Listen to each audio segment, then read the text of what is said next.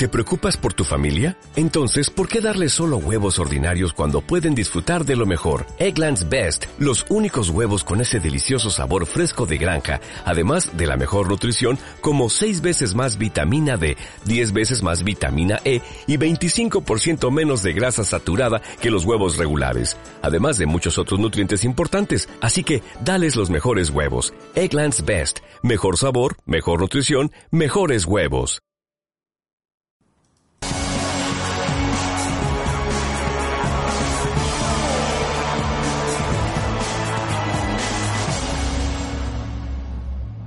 Quedan 10 días, 8 horas, 29 minutos y 6 segundos para que comience el Gran Premio de China. Pero ya ha sido el Gran Premio de Australia y no podemos aguantarnos más. Así que aquí, desde Uniatlántico Radio, arranca DRS Pasivo.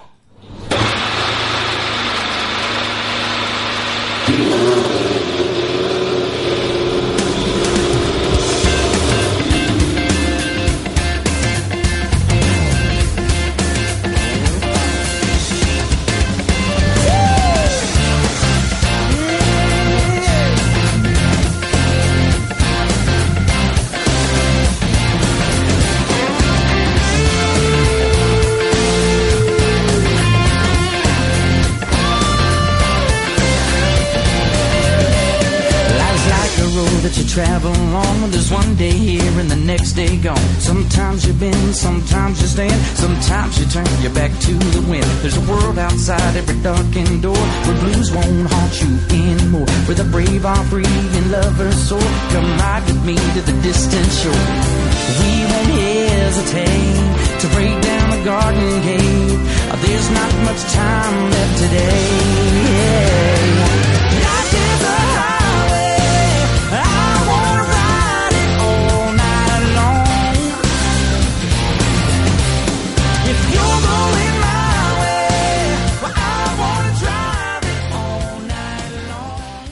Pues ya estamos aquí en el Gran Premio de Australia.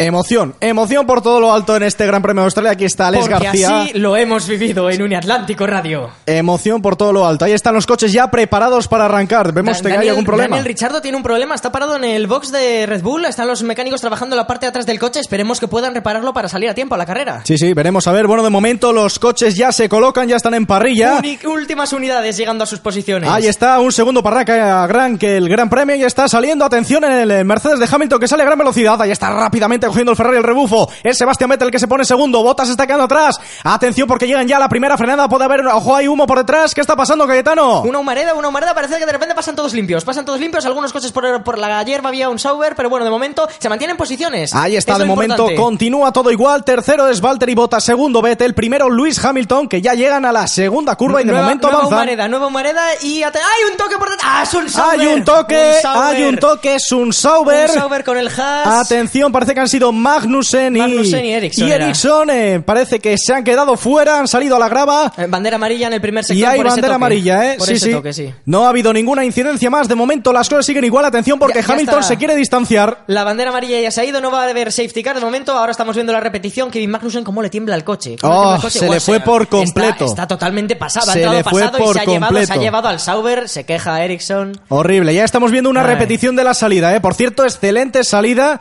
de Verstappen que ha, ha pasado a Luis a, a- perdón, a, A Kimi Raikkonen, ahí. en las primeras pero finalmente el finlandés sí. se hizo con el puesto, ¿eh?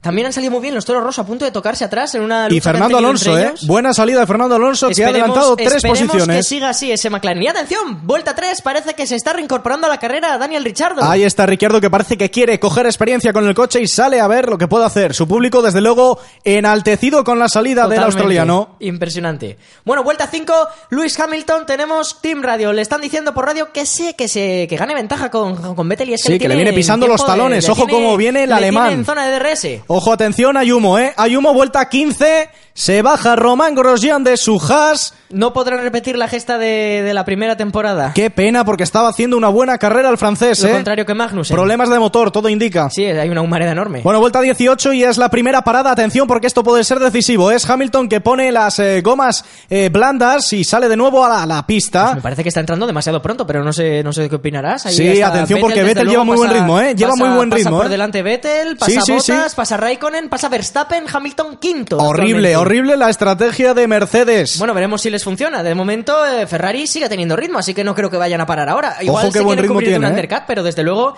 Uy, atención, porque está... sigue Atención con Hamilton- Verstappen, ¿eh? sí, Atención sigue con está- Verstappen. está Verstappen no le supera. Hamilton no tiene ritmo para pasar a Verstappen. ¿Qué le está pasando? Está tocando, parece Verstappen- cosas en el Verstappen volante. Tiene, tiene la, la luz trasera, se enciende, eso significa, es indicatorio de que está ahorrando combustible, así que vamos a ver si, si le pasa ahora, porque mira la cara de. Sí, pero está muy Verstappen. lejos, está muy lejos todavía Luis Pues Hamilton. está Vettel en boxes. Vettel en boxes tiene ahora mismo que sobrepasar a Lewis Hamilton o Lewis estará por detrás en la salida. Atención, eh, atención porque se está incorporando.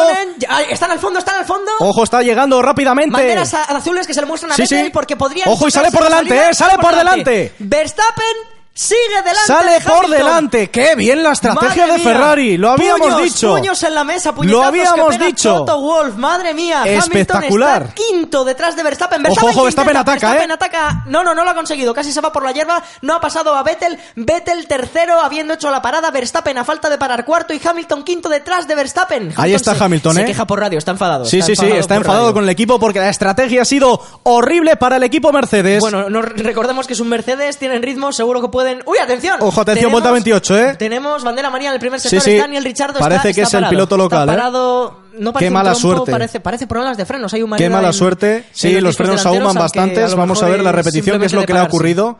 Ahí está, eh, Daniel Uy, Ricciardo, uy, parece que ha sido la caja de cambios. Caja de ¿eh? cambios porque Sí, se sí. queda en neutral. Sí, sí, qué pena, qué pena, qué mal fin de semana para la La australiana. verdad ¿eh? es que sí, tampoco estaba haciendo una carrera brillante porque no había podido hacerla, pero bueno, desde luego, mala suerte para él. Ahí está Luis. Hamilton, ¿eh? de nuevo intentando arrimarse por completo al coche de Sebastián Vettel, aunque viene por detrás botas a gran está velocidad. A dos segundos y medio, de momento había abierto de res, no sabemos, una cosa rara. Ojo, atención Ocon, ¿eh? atacando a Fernando Alonso. Ahí está Ocon por fuera. 3, a ver si no ha sido un accidente. Ojo, qué bien Fernando Alonso cubriéndole el exterior. bien. Bueno, Vamos Alonso, a ver. Alonso está arañando ahí los puntos, que la verdad es impresionante, ya Sí, que todo sí, el mundo es pensaba décimo, que no vuelta a 52. conseguir Ojo, atención, el ataque, ya está. Hülkenberg, Ah, viene que Hülkenberg- Hülkenberg también por detrás. Madre de Dios. triple en la primera curva, madre Espectacular, mía. Espectacular. Esteban Ocon se coloca décimo, Hulkenberg un décimo y Alonso ha caído a la decimosegunda plaza. No ha podido hacer nada Fernando. Madre ¿eh? mía, bueno, a ver si consigue ahora recuperar las posiciones. A ver si lo consigue, porque ahora parece que, Hamil, que, que está Alonso. Uy, Alonso Radio.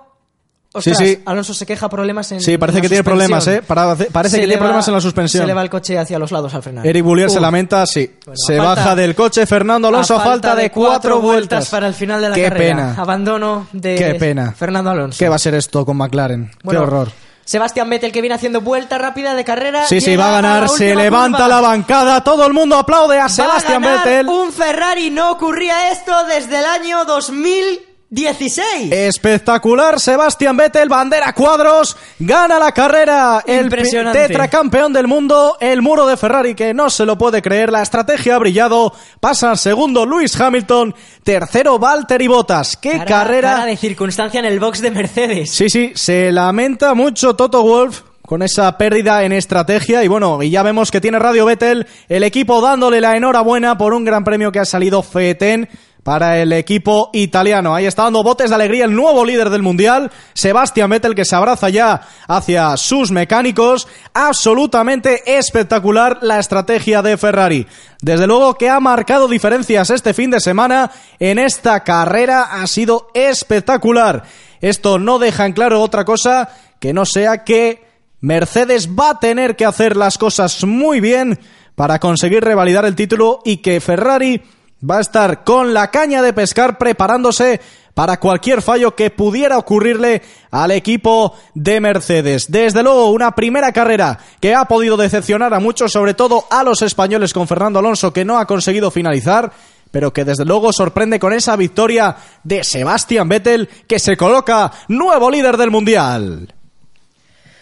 Bueno, ya estamos de vuelta en el estudio, todo está en su normalidad total. Y bueno, antes de comenzar, eh, yo tengo que decirte que no sé si recuerdas eh, el último eh, programa que hicimos de TRS Pasivo, en el Me cual acuerdo, habíamos hecho una porrita ahí al principio sin saber ni siquiera el final de los, de los últimos entrenamientos de pretemporada. Y tengo que decirte que a pesar de que tú ibas mucho mejor encaminado con los nombres que has dado para ocupar las posiciones del podio, has dicho Hamilton, Bottas y Vettel, que son exactamente los que han formado el podio.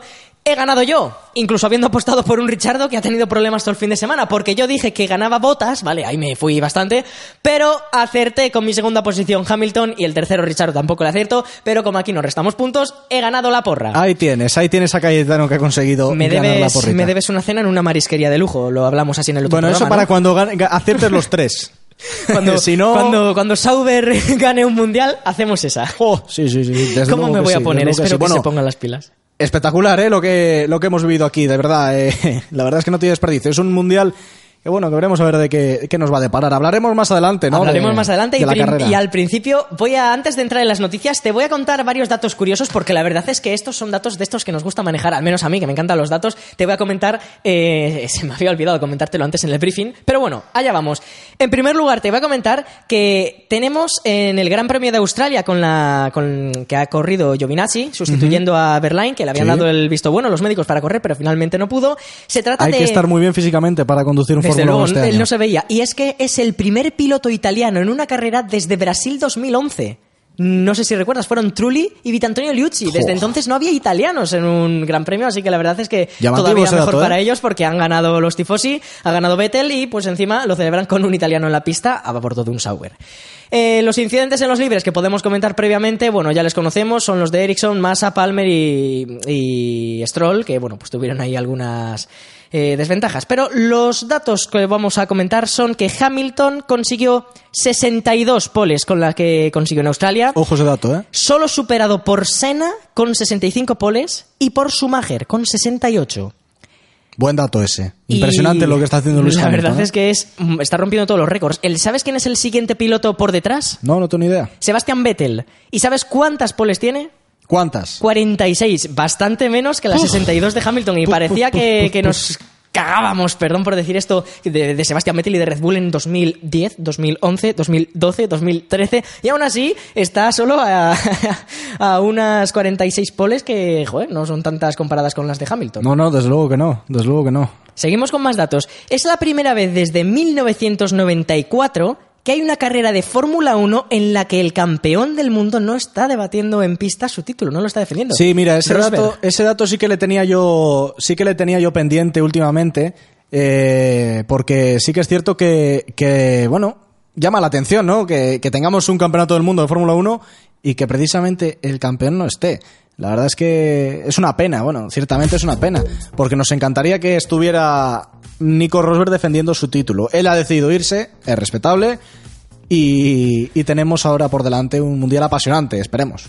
Sí, eso, eso, desde luego todos lo queremos, más ahora ganando Vettel, que por cierto fue nombrado, obviamente, piloto del día, muy merecido, no como a veces Verstappen el año pasado, que, que hacía carreras lamentables y sigue ganando el título de piloto del día, que yo la verdad no lo entendía, pero bueno, es la primera victoria de Ferrari, como iba diciendo, en Australia, no ganaba desde 2007, y es la primera carrera eh, que ganan en un Mundial de Fórmula 1, siendo primera cita del calendario, desde que lo hiciese Fernando Alonso en Bahrein decir. 2010. Eso te iba a decir, que Alonso ganó en Bahrein, pero claro, no era Australia la primera cita del Mundial, entonces, pues eh, ahí había un poquitín de, de trampilla. Desde no luego solo que eso, ya tocaba, ¿eh? Vamos a seguir hablando más datos para los tifosi en este caso, porque es la primera vez que un piloto de Ferrari es líder del Mundial de Pilotos desde pues Corea 2012 con Fernando Alonso. Han pasado 1.625 días, y lo decía así la FIA en su contador oficial.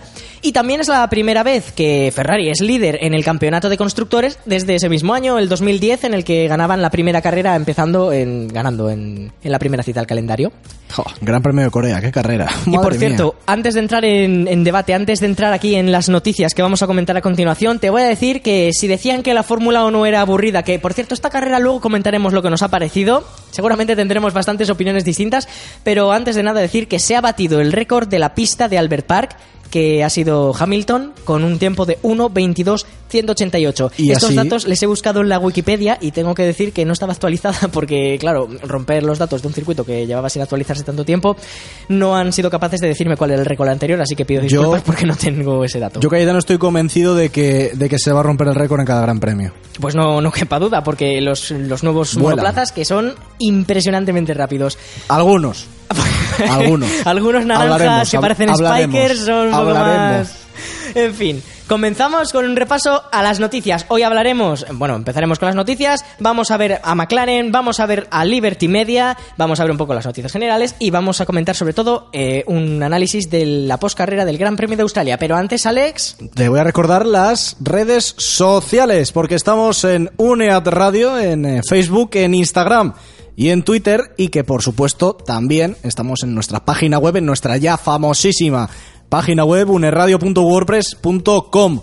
También los podcasts están disponibles en iVoox, que además tengo conciencia de que hay muchos amantes eh, del DRS pasivo y de- que se están descargando los programas, lo cual nos pone muy contentos. muchísimas gracias amigos.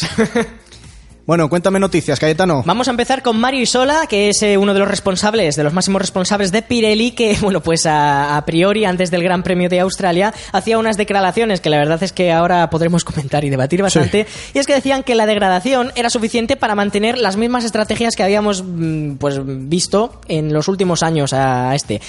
Eh, eh, bueno, él mantenía que el sobrecalentamiento se había reducido considerablemente y que aunque las gomas tengan mayor vida no perjudicaría al espectáculo. Bueno, pues esto es completamente falso.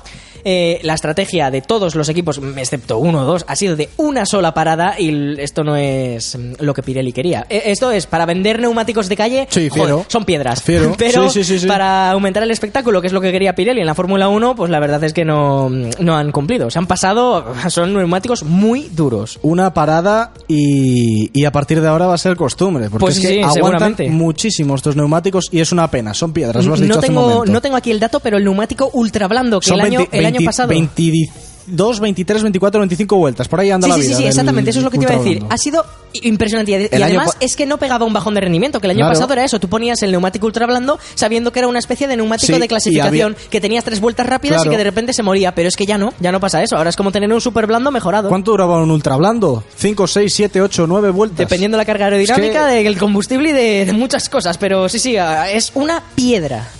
Desde luego, desde luego que sí. Bueno, a ver, esperemos poco. Los neumáticos poco espectáculo nos van a ofrecer, ¿eh? Pero bueno. Eh, ¿Qué te parece si te comento lo que decía Brandel? Martin decía- Brandel, ¿qué ha dicho este caballero? Sí, este señor, el lobato inglés. Efectivamente. El bueno de Martin Brandel que decía que está decepcionado con los nuevos monoplazas y que son bastante feos. Piensa que los coches deberían ser mostrar al menos un aspecto bastante más simple como los de antes. Igual tiene cierta razón, ¿eh? Este me parece que era un artículo en el cual el hombre profundizaba diciendo que, que quería volver a los alerones de los monoplazas del año 2003, 2004, que eran así más simples, más a él le parecía más bonitos. La Fórmula 1 del 2004 Era era, preciosa. muy bonita. El, por ejemplo, el McLaren, el McLaren de 2005, el MP20, el MP20, ese era un coche precioso, no era muy fiable, pero desde luego era muy bueno. Para mí el coche más bonito es el McLaren del año 2007. Es que ese y el Ese Renault es y, y el impresionante. Renault, el Renault de 2006 también. Con esos cuernos de, de toro que tiene aerodinámica, es, Oh. es impresionante. No ¿Dónde- las ¿Dónde T1 Gestar quedaron, que han puesto. ¿dónde quedaron la- los McLaren buenos? Hace tiempo ya, 2011. Bueno, más 2012 cositas, incluso. más cositas. Las aletas de tiburón, mis favoritas, se mantienen fastidiados todos por patrocinios según Nicky Lauda Nicky Lauda pues dice que pues eso que no se van a ir las aletas de tiburón tan criticadas por temas tan simples como los patrocinios porque ellos querían poner ahí pues todos dicen que es como un gran un gran expositor para sus sponsors eh, excepto Red Bull y Mercedes todos quisieron mantenerlas hubo una reunión de equipos y, y nada nadie las quiso quitar así que muchos se quejan todos pero la culpa es de, de los equipos así que que no digan por cierto Brown el, el nuevo uno de los nuevos asesores de Liberty Media El jefe. el mítico Brown, eh, dijo que eh, deberían de poner, como en el Hispania de 2011, las, en esas aletas, meter dorsales de los coches, que la verdad es que sería una, una ventaja estética, la le verdad. o daría, sea, le daría bastante, bastante estética al coche y no quedaría como un pegote, ¿no? Que a mí me parece que, que en ocasiones parecen los Yo coches. tengo que decir- Sobre todo el Sauber, te duele, pero te lo tengo que o sea, decir. el Sauber es muy feo. pero El Sauber con esa aleta, años haciendo con, coches con feos, esa aleta y sí, sí, esa aleta- negra es horrible. Pero la, bueno, de, la, del, la del toro roso es más fea aún. Quizás, quizás sí. que esa sí que es de Squad y Cartabón. Esta tampoco se la han currado, pero bueno, en cualquier caso, eh, si pusiesen sponsors, yo creo que no sería tan fea. A ver, dicen que rompe la estética, pero es que la letra de tiburón es bonita. Es, eh, no voy a convencer a nadie porque parece que nadie se deja convencer, pero a mí me gusta y es que no hace daño a nadie. Bueno, ¿podemos seguir o vas Vamos a seguir, con tu monólogo de Pasa- las aletas de pasa- tiburón? Pasa, al siguiente tema, por favor. Pues sí, porque además tenemos que tratar una noticia que no es nada alegre, por desgracia. Que es eh, Manor, que al final todos le hemos cogido cariño a esta Sí. escudería que ha luchado año tras año por seguir en la Fórmula 1 y que este año no lo ha conseguido. Pues eh, la triste noticia es que saca subasta su material. Y el modelo túnel de viento incluido. Incluido, sí. Material de oficina, ropa y el tráiler del Hospitality también va a la venta.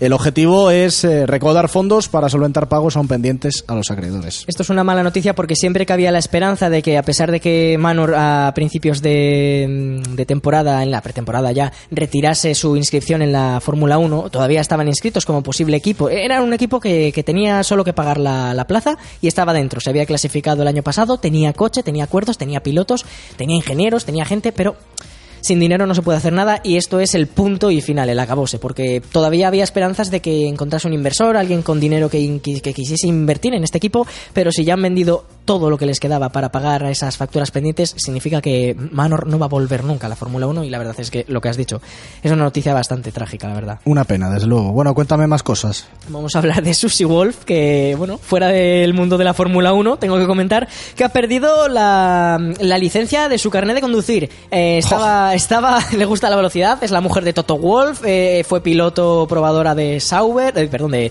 de Williams, perdón, y la verdad es que está in- involucrada actualmente en muchos de los programas de inserción de la mujer en el mundo del automovilismo, porque siempre se habla de que es una categoría muy de hombres, que si que es que los hombres tienen más fuerza física, pero las mujeres también quieren tener su puesto y la Fórmula 1 está dispuesta a ellos. Yo estoy a favor de que haya mujeres pilotos y la verdad es que, bueno, Susi es una de las mujeres que más estaba involucrada, pero independientemente de esto, lo que ha ocurrido es que pues le gustaba correr tanto dentro como fuera de las pistas y acumulaba tres eh, sanciones consecutivas de límite de velocidad Madre mía. ha tenido que ir a declarar al juicio y las palabras que ha dado no han sido mm, demasiado convincentes. Ha dicho que sin la licencia, que ella es un ejemplo. En primer lugar ha dicho que es un ejemplo para todas las mujeres, que no le podían quitar el carnet porque sería muy malo para su imagen. Bueno. Pero luego lo han ¿Cómo intentado lo ha intentado mejorar diciendo que sin la licencia no podrá participar en varios eventos ni cumplir sus compromisos promocionales con Mercedes, lo cual es totalmente cierto porque no van a dejarla conducir un coche por las calles para grabar un spot, no tiene carnet Bah. y la verdad es que, bueno, debería de habérselo pensado antes de pisarle a fondo en ¿Sabes. ¿Sabes a quién me recuerda? ¿A quién? Al bueno de Lewis Hamilton hace 10 años. Pues verdad, bueno, en Mónaco hace no tanto que tuvo un pequeño accidente. Este hombre, Es que hay- algún día harán una película sobre él. Lo comentaremos más adelante. Qué dolor, qué dolor. Bueno, de- déjame hablarte de Abitebul, que está en contra de la convergencia de la Fórmula 1 y de la Fórmula E. Convergencia, ¿qué es esto? Convergencia. Bueno, pues muy sencillo. Él piensa que, que es mejor que cuanto más lejos estén una cosa y otra, mejor le irá al mundo del automovilismo y de, y de la Fórmula 1 y la Fórmula E. Que yo creo que la Fórmula E, cuanto más lejos, en general, mejor. Totalmente de acuerdo y este es un tema que vamos a tratar después porque será el que elija yo para hacer un debate más a fondo. Os prometo que será emocionante, aunque sea de Fórmula E. Bueno, pues entonces te voy a comentar que Force India, este- esta, esta, esta noticia tiene WhatsApp, ¿eh? Tiene WhatsApp porque no hace mucho prometían Sí, que, me acuerdo yo. Que bueno, que iban a ser el mejor ter- el tercer mejor equipo de la parrilla. Venían en progresión ascendente, estaban con el espíritu Sí, muy animado, sí, pero sí, no les ha durado mucho, ¿verdad? Eh, pero ahora sabes lo que dicen, Cayetano, y ¿Qué esto te va a sorprender. Que ven inalcanzable ser lo- el tercer mejor equipo. Buah, no- Vaya. No, me lo esperaba. Vaya. No me lo esperaba. Y bueno, a Ferley también le sorprendió el rendimiento de Ferrari en los test. ¿A, a quién no? Y que McLaren está peor de lo que esperaban. Bueno, la verdad es que ahí han dado. ahí sí que han acertado. Sí, sí, sí, sí, sí, son muy hábiles, muy hábiles. Vamos a cambiar ahora de tema para entrar en un episodio con triple noticia. Vamos a hablar de las suspensiones que nos traían por el camino de la amargura, no a nosotros, sino a los equipos Red Bull y Mercedes, porque Ferrari, como ya sabrán, lo comentábamos en los dos episodios anteriores de DRS Pasivo, se habían quejado de que sus suspensiones eran ilegales, de que pues favorecían la aerodinámica, favorecían el recorrido del coche. Bueno, pues resulta que, oye, la FIA había dado luz verde, decía que eran totalmente legales, pero el titular es que Mercedes y Red Bull fueron finalmente obligados a cambiar su sistema de suspensión por la, esa queja de Ferrari, que finalmente tuvo efecto. Y pues bueno, no querían ninguna protesta la FIA eh, por parte de estos equipos en, en Australia, así que lo indicó. También dijo que investigaré la quema de combustible, eh, la quema de aceite como combustible, que es otra de las cosas que se había quejado Ferrari de Red Bull y de Mercedes y que habían dicho, Toto Wolf dijo bastante enfadado que Mauricio Rivabene veía fantasmas, pero que quería verles él porque esto era, vamos, una estupidez. ¿Qué ha, ocurrido? Bueno, Mercedes ha retirado su sistema de suspensión, pero de forma voluntaria, y según una publicación, han actuado así por el riesgo de reclamación y sobre todo por el peso extra, el peso extra de este sistema. Los alemanes insisten que es legal. Y Red Bull más de lo mismo, descartó su suspensión original por su peso, según Horner. Este además dijo que es que era que bueno, que como era legal la hubiesen mantenido, pero que como el motor Renault pues no está muy fino todavía, que tiene problemas con la MGUH, me parece. Muchos problemas. Pues Luego hasta- hablamos de Renault. sí, que- Dicen que hasta, hasta el Gran Premio de Canadá no lo podrán arreglar. Bueno, Pues pinta adiós. mejor que Honda, Adiós, desde luego. Mundial. Pero dicen que bueno, que si no hubiese sido por este lastre que es el motor Renault, sí que hubiesen mantenido su suspensión activa y se la hubiese tenido que comer Ferrari. En cualquier caso, lo que de momento se han comido ha sido el plato de victoria que le ha preparado Ferrari en el Gran Premio de Australia, que nadie se esperaba. Ya, desde luego que Yo no. desde luego no apostaba un duro porque ya lo dije. Ya dije que Ferrari solía meter menos carga de combustible, aparentar solo titulares diciendo que, oye, sí, sí, van bien, pero luego en carrera ya veremos el ritmo. Y a mí me ha callado la boca y tengo que decirlo. Bueno, a ti y a todo el mundo, evidentemente, porque ¿quién, no pensa ¿quién pensaba que Ferrari podría estar a gran nivel como ha estado? Pero bueno, Ay. hablamos de un expiloto, de eh, Stack, que dice que la aerodinámica hace aburridas las carreras. Bueno, esto, este titular también tiene tela, ¿eh? Bueno. luego. Bueno, el expiloto apuesta por adelantamientos reales y sin utilizar el DRS. Ay, el DRS. Ay, Qué polémico qué- es. qué lata el DRS.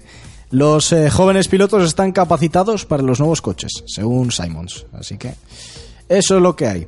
Ah, y entre comillas, dijo, eh, no es solo el costo, solo la aerodinámica ya hace que las carreras sean aburridas. Los aficionados quieren ver el auténtico deporte del motor con más adelantamientos reales, no una innovación técnica sin sentido como el ala plegable o el DRS. Bueno, ahí queda, ¿eh? Ahí queda la, la cita. Se suma, digamos, a las que ya decía Villeneuve, el campeón del mundo de Qué 1997, grande. que bueno, Soy fan de eh, esta él lo gente. dijo, lo dijo Si es que más al final, a lo Helmut Marco. Cayetano, si es que al final eh, los espilotos son los que... La, este la voz de la Fórmula 1. es, este es conservador, pero porque es un hombre bastante experimentado, es bastante mayor y pues él estaba en una Fórmula 1 en la que Hombre, no había claro, tanta aerodinámica, desde claro, luego. Y claro. obviamente, qué menos que volver a los V12, al ruido y a los adelantamientos sobre la pista sin sanciones. Que por cierto, oye, ahí lo dejo caer. Parece que la FIA ha, ha cumplido. No ha habido sanciones en este Gran Premio, ¿no? No. No, no, no. Impresionante. No ha habido. Yo, bueno, oye, la también estoy contento. A ver, eh, quizás no ha sido una carrera muy llamativa. Vale, por- no ha habido muchos de adelantamientos en pista. De hecho, casi no ha habido. Lo Eso comentaremos lo- después. Sí, sí, sí, sí, por también, favor. que tengo ganas también de Madre mía. comentarlo, hombre. Así que vamos a pasar a la siguiente noticia. Eh, vamos a hablar de un tema que le chirría bastante cada vez que lo oye aquí a mi compañero Me voy, Alex. me voy. Yo, creo, yo esto no lo quiero ni oír. Lo siento, Alex. La introducción del Halo, Halo para, Halo, ti, para Halo. 2018 va por buen camino, según la FIA. Dicen que si aparece una solución mejor antes de finales de abril, se estudiará, pero que durante esta temporada el dispositivo no se va a volver a probar porque todo lo que querían lo tienen ya recopilado. Mira, yo, yo ya apago y me voy. Oye, yo ya, yo ya lo dije, como metan el halo, yo dejo de ver la Fórmula 1, este programa se acaba, bueno, ficharemos Carreras a de naves personas. espaciales. En fin, eh, yo eh, quiero hacer un llamamiento y no penséis que estoy de cachondeo, lo digo totalmente en serio, ¿vale? Alex puede verme mi cara ahora mismo y os aseguro que... Me acojonas. Sí, sí, Dale. eh, vamos a ver, queridos oyentes, por favor, coged papel y boli y empezad a diseñar mm, diseños totalmente estúpidos, descabellados, sobre algo adicional, yo que sé, mm, latas de Coca-Cola que vayan dentro del cockpit y que cuando detecten que haya un objeto que se identifique, que, que- venga volando hacia la cabeza del piloto, se disparen y actúen de escudo, mm, pero que solo en ese momento. O sea, por favor, tenemos entre todos que aunarnos y que conseguir hacer un- una idea en la que el halo se olvide. Tenemos hasta abril, por favor. Coged papel y boli. El futuro de la Fórmula 1 está en vuestras manos. Joder, te aplaudo, te aplaudo. No te aplaudo porque chirría, pero... Ay, madre mía. Madre mía, qué a quien no hay que aplaudir tanto es al compañero de quien que vas a hablar ahora. A Niki Lauda. Ese señor. Sí, porque se le ha ido un poco la lengua, cosa más rara que a Nicky Lauda. Es igual que Helmut Marko en ese sentido, ¿eh? La suelta y, y no se las no se las piensa. Bueno, ha dicho que el Austriacos tenían que ser. Sí, sí, los dos. Dos fenómenos. Bueno, Nicky Lauda, un grande, donde, donde haya. Al menos sobre la pista. Di- Niki Lauda ha dicho que el Force India podría ser el coche de seguridad del desfile del orgullo. Oye, Es que es lamentable este comentario. ¿eh? El austriaco se pronuncia sobre la nueva declaración del eh, VJM10. O sea, a ver, eh, eh, el comentario en sí duele. Un duele. poquito, la verdad, que se ha pasado. No sé, a veces dice Es lo cosas que hace tienen dinero gracia. también, ¿eh? Pero, en fin, no sé. Bueno, pasamos de tema mejor. Sí, sí, dale, Vamos dale. a hablar ahora de, bueno, de su amigo, de Helmut Marko, que pues aporta su visión particular al Gran Premio de Australia, en el cual, mm, pues obviamente Ferrari no ha ganado la carrera, Hombre. sino que ellos han hecho posible que Vettel ganara. Obviamente dice que si la velocidad del Red Bull en carrera mm, hubiese sido un poco mejor y que, mm, pues eso, si, si Verstappen no hubiese estado haciendo tapón, que Hamilton hubiese ganado. Vamos, que, que no es que Vettel haya hecho mejor estrategia, Ferrari lo haya hecho mejor. No, no, no. Es que simplemente, pues eso, Verstappen estuvo a favor de Ferrari. Sí, sí, sí, sí, claro, claro que sí, Helmut, claro que sí. Red Pero Bull- ojo, porque no lo dice solo Helmut Marko, lo dice también gente de Mercedes. Sí, sí, lo dice en, en- en el equipo Mercedes. Y son que- más tajantes todavía. El titular Sí. lo dice bien claro. Sí, sí, si Verst- y literal, ¿eh? Si Verstappen para una vuelta antes, hubiéramos ganado.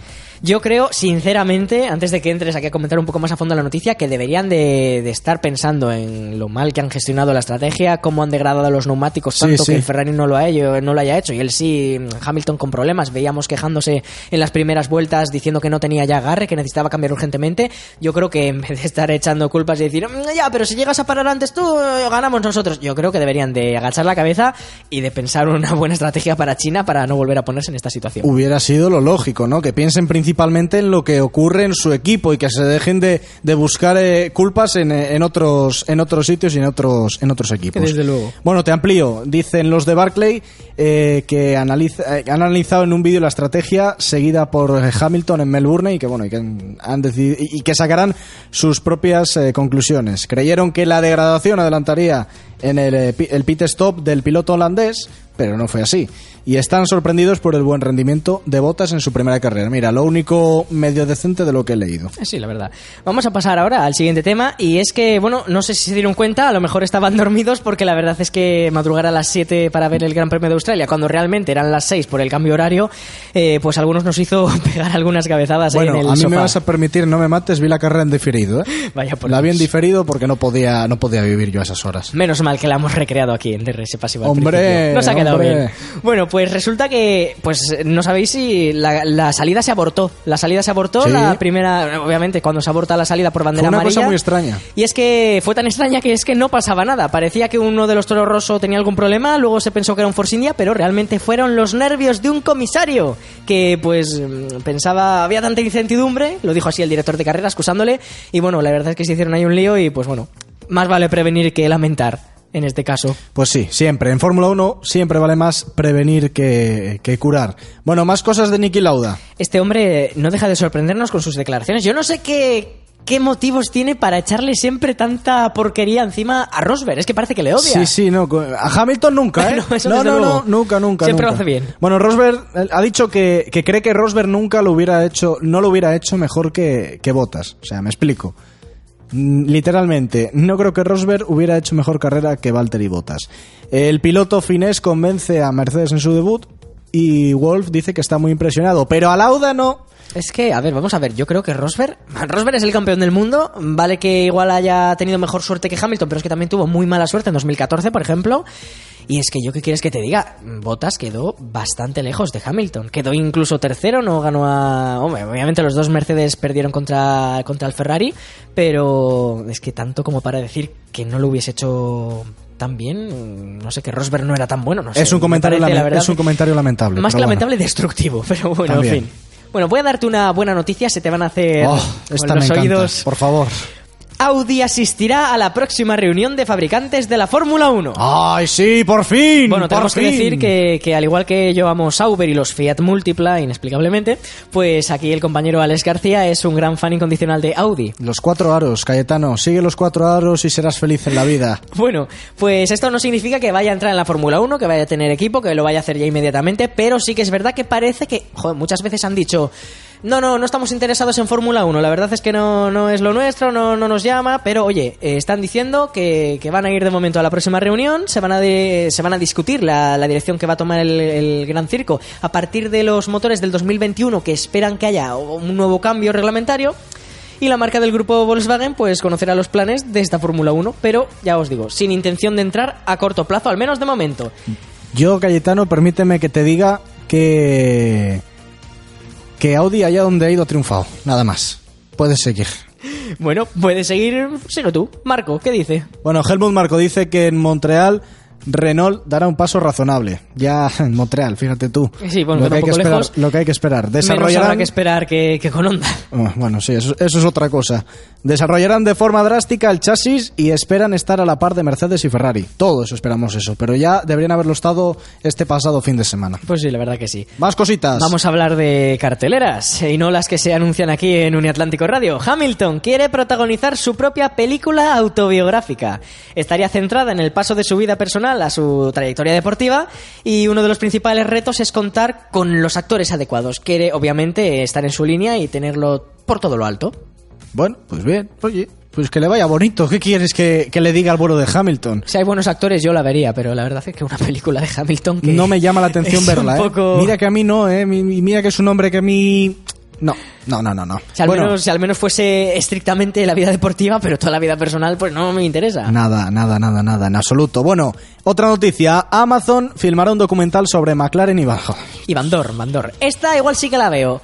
A ver, es verdad que McLaren y Van Dorn pues no están dando lo mejor de sí. Van Dorn porque no puede, porque no tiene coche. Y McLaren pues básicamente porque está con Honda y pues porque están hundidos ahí en la miseria. Pero oye, este sí que es un documental que te puede adentrar dentro de un equipo histórico. Vale que ahora vaya mal, pero bueno, es un equipo histórico. Van que decía que no, que él no le preocupaba a Alonso, que tal, que no sé qué, que lo iba a hacer mejor que Alonso. Sí, bueno. Bueno, acabar acabó la carrera. Caló, pero- caló el coche en su primer pit stop. Ah, lamentable, lamentable Stoffel Van. Pero bueno, otro, otro todavía más lamentable es Lance Stroll. Cuéntame. Bueno, Lance Stroll, eh, perdón, eh, espera, tengo aquí un lío los papeles, eh, perdón, eh. Si quieres te lo cuento yo. No, no, Pastrol, Pastrol Maldonado. Ah, no, espera, no, no, no, no, perdón, Ah. lo tenía mal, Pastrol, no, no, Lance Stroll. Uy, Ah, madre ah, mía. ah, vaya, ¿Qué, qué, qué vaya, lío me he hecho? Bueno, vaya. Lance Stroll, que no Pastor Maldonado ni Stroll Maldonado, eh, considera los coches nuevos difíciles de controlar. Se ha visto con dos accidentes, bueno, dos accidentes, eh, dos accidentes en, Uno, los- en la dos, pretemporada, tres y los que quedan. Los, de los libres, eh, después en la carrera con problemas, bueno, en fin. Es un piloto joven, es más joven que nosotros, jóvenes locutores, estudiantes de periodismo, y la verdad es que al igual que ya lo decíamos con lo de los pesos de, de los... Lo decíamos con los pesos de... De, De los monoplazas. de los monoplazas de, de Force India, pues aquí ocurriría lo mismo. Oye, Williams, si estás escuchando este programa y piensas que Stroll es un piloto un poquillo malo, quiero que sepas que yo he sido campeón del mundo con Sauber en el Codemasters Fórmula 1 2011 para la Xbox. Ahí lo dejo. Ahí está, ahí está el comentario, ese buen comentario de Cayetano. No, no tiene desperdicio. Eh, McLaren. Vamos a pasar a un, a un nuevo bloque. McLaren. Este, bueno, en fin, vamos a intentar hacerlo rápido para no explayarnos mucho, pero la verdad es que hay telita que cortar. Empieza con tu amigo Brandel. Brandel, de nuevo. Dice, nadie necesita al gran McLaren atrás de la parrilla. Y ahí estoy de acuerdo. Sí, es, es una situación horrible, dice, ¿verdad? Para Dice que es Fórmula 1. horrible según el británico para la Fórmula 1, evidentemente. Y según Mercedes es normal tener problemas el primer año, pero no a estas alturas. De hecho, hablando de Mercedes, eh, McLaren ya se ha interesado por sus motores. Eh, parece que Honda sigue diciendo que no, no, que todo va bien, pero es verdad que, nos resulta bastante sospechoso que no quieran hablar del tema, que bueno, en fin. Se sabe que McLaren ha preguntado a Mercedes por sus motores. Wolf sí que querría propulsar a los de Walking, pero eh, bueno, es muy complicado cambiar de proveedor, más en mitad de una temporada, porque no sé si ya lo dije el programa anterior, pero es que los monoplazas no están diseñados aerodinámica- aerodinámicamente solo en el túnel de viento, están hechos a partir del motor. Es decir, las piezas de, desde el cockpit hasta la parte trasera, los alerones y todo, eso es en torno al motor. El motor ya está construido y a partir de ahí dicen, vale, vamos a hacer unos pontones que digamos que dejen entrar aire justo a esta parte del motor, esta parte del turbo que se refrigere y la verdad es que sería súper complicado cambiarlos. Pero bueno, en fin. ¿Buliera roja Sí. expectativas positivas? Dice que el buen motor está todavía por venir, pero bueno, este, este discurso... Perdón, por venir no, por inventar. Por inventar directamente. Eh, este discurso yo ya, en fin, Nos le paso, conocemos. paso completamente de él. Eh, es que no, no merece la pena ni ampliarlo. Ah, Quien ha, sido, quien ha sido muy agresivo ha sido David Coulthard, hacia Honda. Esto no es la fórmula excusa, es la Fórmula 1. Ahí está. Considera que es que no debe, no debe mejorar lo que están haciendo. Que haya un. Él dice que haya un divorcio entre McLaren y los de. y los de Honda, pero ya. No, no se espera. No dice, no, no, mejoras no. Esto es insostenible. Llevan años así y es una vergüenza. Así que él directamente apuesta por la ruptura. Y McLaren borra el polémico tweet en el que, bueno, de hecho, Sí, al lo que comentabas, borra el polémico tweet en el que se olvidaba de Honda. Fue un, fue un fotomontaje que habían hecho en Twitter en el que habían mezclado, decían, eh, sería genial tener un coche así, ¿verdad? Y tenían como el morro delantero era del Fórmula 1 del el McLaren de 2007, la parte central era la del coche de ahora, la, la parte trasera de los pontones también era del 2011 o del 2007 y la parte trasera era de, pues del, me parece que era de los primeros McLaren que existieron. Y realmente eh, era polémico porque en todas las partes en las que había publicidad, vale, tenían la de Vodafone, tenían publicidad mítica de esta que ha tenido McLaren a lo largo de la historia, pero en la parte de la cubierta motor ponía Mercedes. Cosas que pasan. Bueno, Martin Brandel. Cuéntame tú de Martin Brandel. Pues Martin Brandel ha vuelto a hablar de McLaren y dice que no le queda otra que trabajar con Honda, que es lo que hay. Lo contrario que Coulthard en este caso. Sí. Bueno, Alonso dice que mm, aquí Alonso ha explotado, la verdad. Te sale todo bien y estás el 13. Esta es la tristeza. Esto lo lo dijo el sábado. a- el sábado, efectivamente, eh, que pasó con solvencia a la Q2, pero estuvo lejos de entrar en la Q3 y es que la verdad es que, bueno, en fin, le, le preocupa estar en los puntos. Insiste que quiere pelear por podios y victorias y no puede. Y es que esto se ha grabado en la carrera porque en el siguiente titular Alonso ya estallaba, pero del todo. Sí, eh, al abandonar, dice que pocas veces ha tenido un coche tan poco competitivo. El español asegura que ha tenido la mejor carrera de su vida este domingo y que sin embargo pues no ha podido terminar. Totalmente frustrado. la Van. Dorn ha terminado en decimotercera posición y el bicampeón notaba que el MCL32 se le iba hacia la izquierda. Posteriormente, McLaren le llamó a boxes para abandonar. Bueno, es que Es lo que hemos visto. en la a mí es un tema que me quema La muchísimo. verdad es que si no falla el motor, falla la suspensión. Es lamentable. McLaren debería estar no totalmente derecho, blindado. la no hay derecho a que un bicampeón del mundo como es Fernando Alonso, que lleva en la Fórmula 1 eh, 15 años, debe llevar tranquilo, algo más de 15 años, bueno, lleva desde el año 2000. Es vergonzoso que tenga que ir montado en el peor coche de la parrilla. Totalmente. El peor, sí, porque a pesar de que es el peor, demuestra que es un piloto espectacular, porque ha sido capaz de poner en los puntos esa auténtica cafetera andante que es el McLaren Honda. Y es algo que a mí me rechina muchísimo. Yo soy Fernando Alonso y esto lo digo de verdad, y cuelgo el volante. Lo dejo, me voy, cuelgo el casco y lo dejo, me voy. No Eh, 2000 vas- 2018 será otro año. Yo esto no la lo verdad, no, no vas muy desencaminado porque es así lo que, la- lo que decía Weber. Decía, puede que Alonso no haga el año entero. El australiano, que es un buen amigo del español, no veía descabellada su salida de McLaren. Dice que sus objetivos deportivos son totalmente inalcanzables para la situación actual de McLaren Honda. Y la verdad es que tiene toda la razón. Brandel también, ¿Otra vez, también Brandel? dice que la paciencia de Alonso disminuye rápidamente. El inglés afirma que Fernando lo dio todo en Australia y a pesar del, del pobre nivel de su McLaren. Opina que Ferrari se llevó la victoria por ritmo y no por mala estrategia de Hamilton. En fin, la situación no mejora y Honda tampoco. Honda dice incapaz de garantizar una fecha para su nuevo motor. Sí, Esto, la es verdad, de chiste, ¿eh? de chiste. Creo lo chiste. comentaremos después, más adelante, porque, en fin, es un chiste bastante poco gracioso. Desagradable, muy desagradable a estas alturas. Bueno, Liberty Media. Pasamos a un nuevo bloque informativo. Liberty Media, que la verdad es que, bueno, dice que quieren ser agresivos y probar cosas nuevas. El objetivo siempre será dar con un producto mejor para el aficionado. Y la revolución comenzará de verdad durante esta campaña. Así que, oye, vamos a ver cambios en la Fórmula 1. Ya vimos uno un poco polémico, que es que los aficionados, cuando todavía rodaban las últimas unidades de monoplazas y llegaban al pit lane en la última vuelta, empezaron a invadir la pista, que eso, oye, al final acerca al público, está genial, pero es que eso fue un fallo ya de seguridad porque te pueden atropellar, puede, puede pasar cualquier cosa. Y bueno, desde luego, si quieren acercar eh, la Fórmula 1 al aficionado, yo estoy totalmente de acuerdo, que lo hagan, pero que lo hagan ya. Bueno, más cositas. Bakú se defiende. Las palabras de Liberty son ignorantes. Sí, Recuerda, la, la- la semana pasada ocurrió, que, comentábamos, que sí. ocurrió esto. Comenta, comenta. Recuerda a Liberty que no lleva ni siquiera medio año al frente de, de la Fórmula 1 y que consideran que el evento fue un éxito y no entiende las críticas del CEO de la competición. Aquí lo que había pasado es que habían dicho que, mm, que la Fórmula 1, que el modelo de Bernie Eccleston del que se quieren distanciar, ahora lo veremos, era ir solo a sitios exóticos y claro que Bakú realmente la carrera no fue emocionante, no fue divertida, no hubo adelantamientos, fue una mierda, así dicho bastante Literal. claro. Yo opino lo mismo, pero en Bakú se han cabreado y han dicho que, que no entienden por qué ha dicho eso, que la verdad es que no buscan el dinero, que la carrera fue emocionante y que esperan renovar por muchos años más, que de hecho ya lo han hecho, así que bueno, en fin. Pasamos a la siguiente noticia, por favor. Alegría. Eh, Liberty quiere reducir la importancia del dinero en el rendimiento. El techo presupuestario, las nuevas restricciones técnicas, formas de limitar el eh, gasto.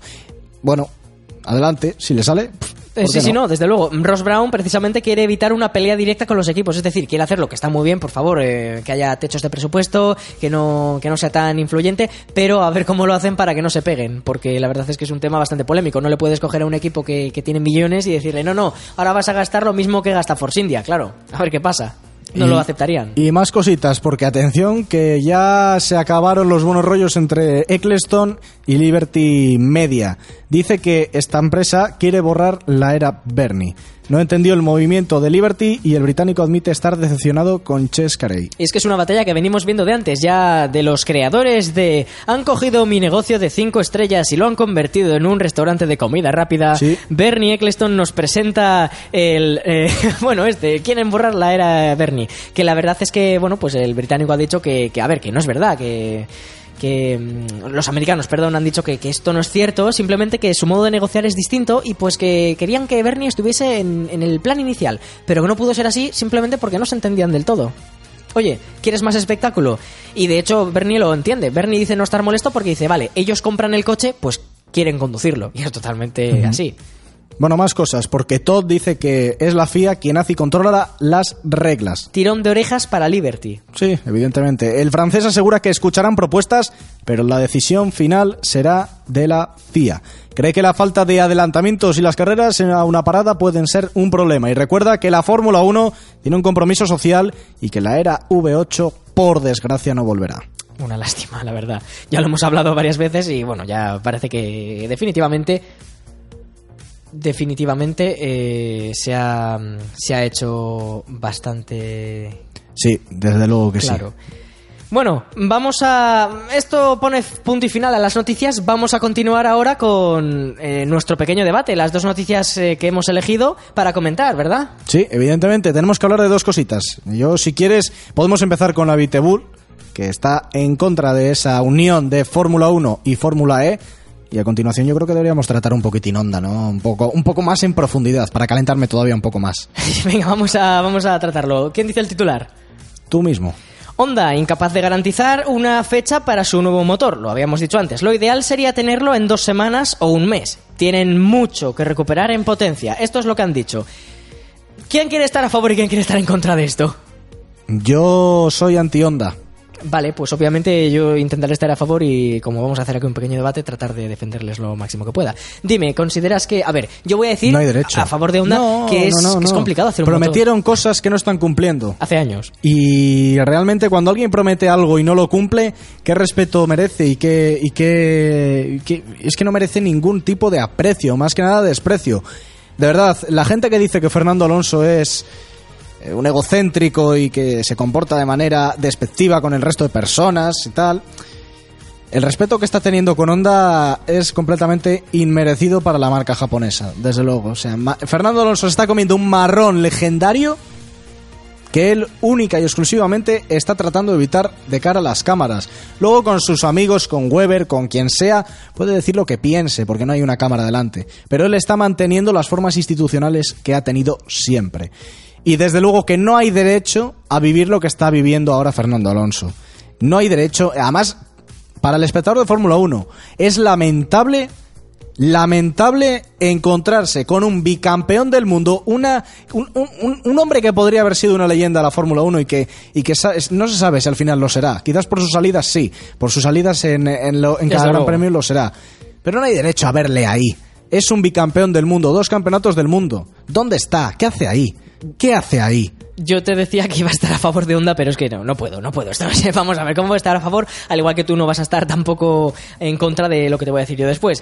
Honda tiene que ponerse las pilas. eh, yo la verdad es que, mira, no veo descabellado que rompan el contrato, que, que, que lo manden, mira, al rincón más, más alejado de- de- de- de- del globo terráqueo y que cojan un motor Renault, un motor Honda, un Cosworth, da lo mismo, Cayetano, pero que cambien de mecánica y que ganen ya. Un equipo que es, me- eh, que es Honda, que es incapaz de crear un verdad. motor, un motor competitivo por el simple hecho de política de trabajo. Sí, sí, no, no, por el simple es- hecho de que no contratan a nadie que no sea asiático, que a lo único que es se que eso- es a que lo hay una- único un descontrol enorme, no pero puede vamos ser, a ver, pero vamos a ver, Cayetano, ¿cómo risa. te crees tú que Ferrari ha hecho el coche que ha hecho? ¿Con italianos?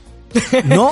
A ver, eh, ese No, también no. es un tema de debate, porque ese coche, tienes toda la razón, Sí, le ha hecho sí, James Allison, sí, un cierto, gran ingeniero cierto. inglés. Y a ver si el año que viene, que después, porque le despidieron, James Allison que luchó contra todo el mundo en Ferrari diciendo, oye, esto que estáis diciendo no puede ser así. Y le decían, sí, sí, claro que sí, porque esto lo hacemos La gran familia así". italiana. Y fíjate tú que se, que, vamos, consiguió hacer el coche que él quería y es un coche que de momento ha ganado el primer gran premio del mundial. Pero veremos si haberles despedido por cabezones estos italianos les va a costar no poder hacerlo en el próximo mm, año. Lo que tienen James Allison está en Mercedes, yo no digo nada. Lo que debería hacer ahora el equipo Honda es coger ex ingenieros de los equipos ganadores. Sí, totalmente. Fichar gente nueva, regenerarse y, y ese sería el camino a seguir. Pasamos, segundo punto, que tenemos poco tiempo, madre mía. Vamos a ir a, a Bitbull, que dice, contra la convergencia de la Fórmula 1 y la Fórmula E, era un titular que leía antes Alex y que decíamos que íbamos a comentar a continuación, lo comentamos ahora, asegura que cada categoría debe de estar, destacar, se-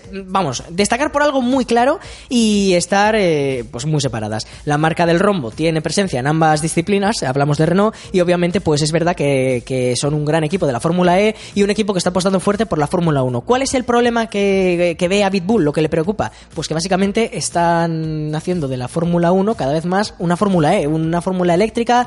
Eh, primero fue el KERS, eh, ahora es el ERS, eh, están todos estos sistemas del motor, el MGUA, MGUH, todas estas cosas no, no, no pueden estar en la Fórmula 1. Es decir, vale, que estemos apostando por motores híbridos porque vayan a ser lo que se va a aplicar a los coches de calle y yo estoy totalmente a favor, ¿vale? Genial. La Fórmula 1 tiene que ser eso. Fórmula 1, vanguardia, la categoría reina, que, que todo lo que se haga sirva para lo, de después. La Fórmula 1 trajo a los coches de calle los frenos de disco. Oye, perfecto, pero que pongan un límite. Es decir, por favor, ha salido un Renault Twizy eléctrico que se llama eh, Renault Sport Twizy no sé qué, que tiene KERS. Es un Renault Twizy con KERS y el Renault Twizy es una mierda. Entonces, por favor, eh, está bien que los aficionados se puedan sentir eufóricos, pero sacar un Renault Twizy es como sacar un, Fiat Multipla. Solo me compraría yo. Así que, en fin, eh, por favor, Fórmula 1, si estás escuchando esto, no pongas guardabarros en los Por favor, monoplazas. por favor. No pongas El cúpula, no pongas halo, ni halo, ni nada. El y, día, el por día favor. que vea yo un guardabarros en un coche de Fórmula 1 es cuando dejaré de verlo yo. Yo iré al gran premio en el que esté y lo arrancaré, así de claro. Así te lo digo. Yo solamente darte un dato, porque yo creo que lo has dicho todo. Pero, Y Alex. Sí.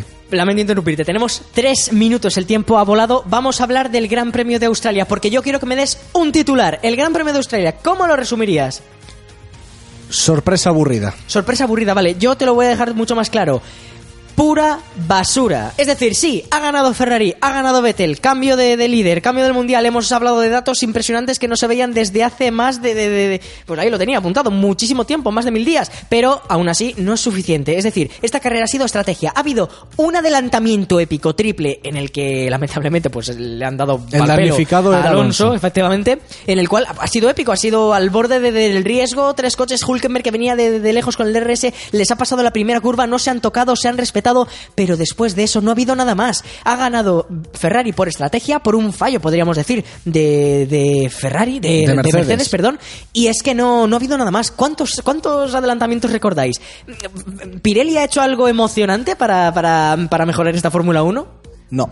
Es, Es, que más, son lo ha piedras. empeorado. Lo ha empeorado. Totalmente de acuerdo. Los coches sí son más agresivos, son mucho más rápidos, y eso es verdad. Y yo de verdad espero, es decir, vamos a ver, eh, está claro que Red Bull no está. Por culpa de Renault, cuando Renault, si de verdad cumplen con su objetivo y traen el motor mejorado con la MGUH funcionando para el Gran Premio de Melbourne, con, perdón, de Melbourne. Australia, de Montreal, conseguirán hacer algo grande de verdad. Pero hasta que no lo hagan, no hay, no hay nada que hacer, porque tenemos a Vettel, que, que ha estado sobresaliente, a Hamilton, que bueno, pues ha cometido un error igual en la estrategia del equipo, Bottas, que todavía tiene que habituarse a los juegos de, de Hamilton y al coche, al nuevo cambio de, de monoplaza, y Raikkonen, que ha estado totalmente cansado. Raikkonen ha ido de, de paseo. Sí, totalmente, De paseo. pero impresionante.